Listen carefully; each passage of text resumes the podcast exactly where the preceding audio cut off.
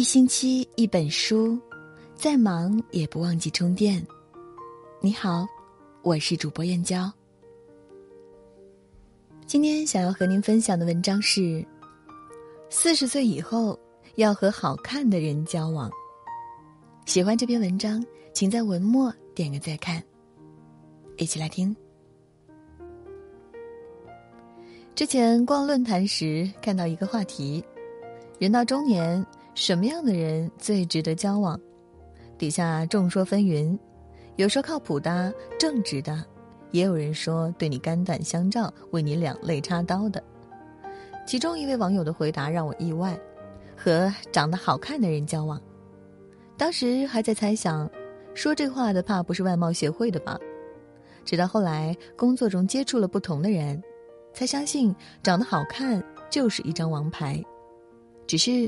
这里的好看不单是容颜的貌美，而是面相上的温暖，是眼角眉梢的清风朗月，举手投足间的赏心悦目，更是言谈举止透露的修养气度。林肯说：“一个人四十岁以前的脸是父母决定的，但四十岁以后的脸却是自己修来的。你前半生经历过的事，学习到的知识。”都在无形中改变着你后半生的容貌，决定你以后的人生。人到中年，行过世间山水，历经世事沧桑，该为自己的那张脸负责了。说到王刚，大家可能觉得陌生，但提起和珅，那应该是几代人的记忆了。从宰相刘罗锅到铁齿铜牙纪晓岚，再到梦断子进城。前后共三百二十集电视剧里，王刚把一代奸臣和珅的自私、奸诈、贪婪演得登峰造极、炉火纯青。尽管当时名声大噪，王刚却坦言自己其实不想演，家人也一直劝他不要演，尤其是他的母亲。母亲老说：“王刚，你演坏人这么出名，好多邻居见着我就说你儿子长得还真不像好人。”不得不说。提起一部剧，大家印象最深的就是剧中坏人的角色。很少有人会夸赞他们演技精湛，更多的人会把剧里的情绪发泄到演员身上。这是因为观众脑补了坏人就长着这副面孔，于是不好的印象长久刻于脑海中。小时候看一个人长得好不好看，只是单纯的通过外表去判断；长大后再看，才发觉。同样一张面孔，有人亲切柔和，有人一脸凶相，有人越看越顺眼，有人却越发丑陋。想起鲁迅笔下有一个经典人物杨二嫂，杨二嫂年轻时美艳动人，每天擦着白粉卖豆腐，人称豆腐西施。可惜后来在生活的压迫下，她变得自私、贪婪、势利，脸相也迅速衰老下来，成了凸颧骨。薄嘴唇的细角伶仃的圆规，其实人的相貌并非一朝而就，都是点滴沉淀所致。眉目柔顺的人大多乐善好施，眉宇间尽显宽容和善；而眉头轻蹙的人大多心胸狭窄，一脸凶相，展露无遗。都道人生是一场修行，在我看来，修啥都不如修一张不被欺侮。也不打算欺侮别人的脸，这脸是一张爱笑的脸，是不轻易愁眉苦脸的脸。与这样的人相处，自己也会被他们的乐观心态感染，越活越年轻。清朝藏书家胡汝士，少年时期就珠玑迭出，他想着只要自己勤奋苦干，就一定前途无量。一天在路上巧遇一个相师。相师仔细打量他一番，摇头叹气：“大人这一生最多做到四品官。”胡汝氏深感失望，不料此时家乡发生洪涝，农田被淹，百姓流离失所，他就挨家挨户游说倡议当地的富豪们捐款重建家园。日后又遇此相师，相师见了他大惊失色，忙着作揖行礼，感叹道。大人一定中了许多福德，不然面相和骨骼怎么改变许多呢？大人以后至少能升到二品官。说来也巧，胡汝氏一生积善行德，职位也升得越来越快，最后还做了嘉靖皇帝的老师。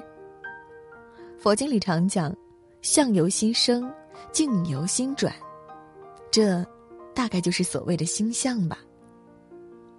世间万物本身没什么变化，最大的改变就在自己心里。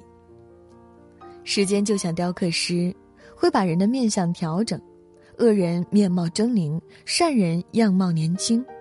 怪不得有人说，人老了之后会变成两种人，一种慈眉善目。一种凶神恶煞。现在看来，确有几分道理。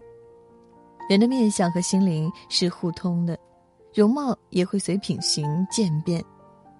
心地善良的人，厚道淳朴，为人热忱，脸上绽放出大气柔美的贵人气质；心怀鬼胎的人，弄虚作假，巧言令色，脸上呈现出刁钻刻薄的小人之相。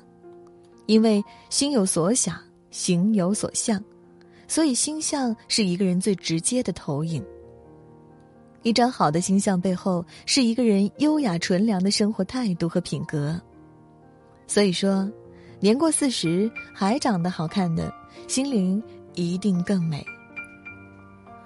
看过这样一则故事：一位母亲因为心情烦闷去看了心理医生，她拧着眉头，喋喋不休地向医生抱怨说。总觉得自己最近诸事不顺，丈夫不理解，孩子不贴心，同事关系紧张，生活繁琐压抑，没听到过一个好消息。医生听完劝导他，最近一段时间，请先舒展眉头，嘴角上扬，暂时忘记烦恼。原来医生在聊天中看出，这位母亲总是习惯性抱怨，心里堆积了很多负能量，反映到面容上就是一脸苦楚之相。任谁看到都会避而远之。